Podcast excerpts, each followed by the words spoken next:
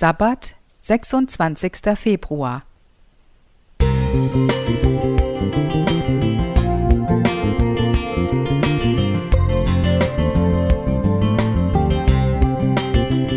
Ein kleiner Lichtblick für den Tag.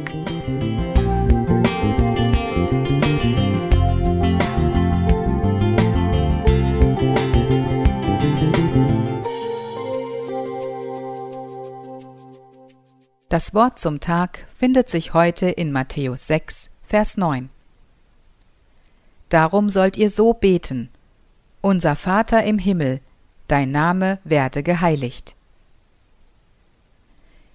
Wenn et bedde sich lohne dät, heißt es in einem Song der Kölner Rockgruppe Bab, und übersetzt heißt der ganze Refrain so viel wie Wenn sich das Beten lohnen würde, was meinst du wohl, was ich dann beten würde? Beten soll sich lohnen? Das klingt wie eine nüchterne Kosten-Nutzen-Rechnung. Aber klar ist doch auch, Gottkontakt ist nun mal kein normaler Verkäufer-Kundenkontakt. Man hört ja immer wieder, dass Gebete tatsächlich erhört werden, dass unheilbar Kranke plötzlich geheilt oder Menschen aus aussichtslosen Situationen gerettet werden. War das dann Zufall oder Wirkung des Gebets? Beim Beten werden bestimmte Bereiche des menschlichen Hirns besonders stimuliert. Das wirkt sich auf die Gefühle, die Energie und das Denken aus.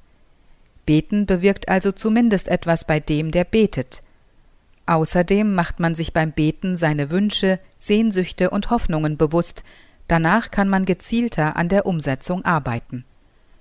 Wie Gott Gebete wahrnimmt, weiß niemand.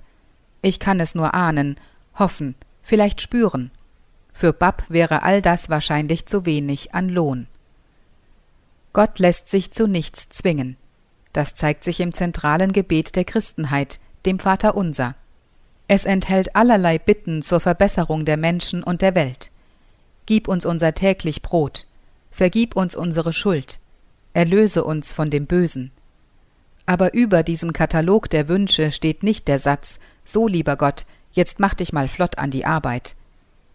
Die Bitten des Vaterunsers beginnen mit dem Satz Dein Name werde geheiligt. Gott ist eben kein Dienstleister, Gott ist Gott.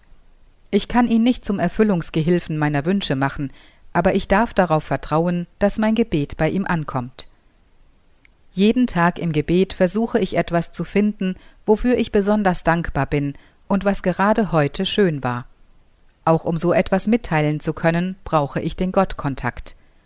Und eines spüre ich jeden Tag. Wenn ich bete, dann lege ich mich und die Welt in Gottes Hand. Mehr ist es nicht. Aber für mich liegt darin die größte Wirkung eines Gebets, mich und die Welt in Gottes Obhut zu wissen. Das entlastet, das macht Hoffnung. Daraus ergibt sich auch allerhand zu tun. Gott braucht Helferinnen und Helfer für seine Pläne. Insofern, Beten verändert die Welt. Beate Strobel. Musik